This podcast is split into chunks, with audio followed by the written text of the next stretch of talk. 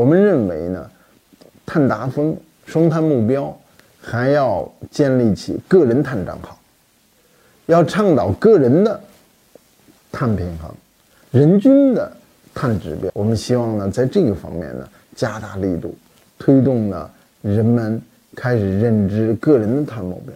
一个人到底能做多大的事情？一个人，呃，能为生物多样性保护做多大贡献呢？这个是很多人都想不到，但实际上都可以，其实都是很大的改变。通过我们的改变呢，我们可以对，呃，地球母亲，可以对自然做出巨大的影响。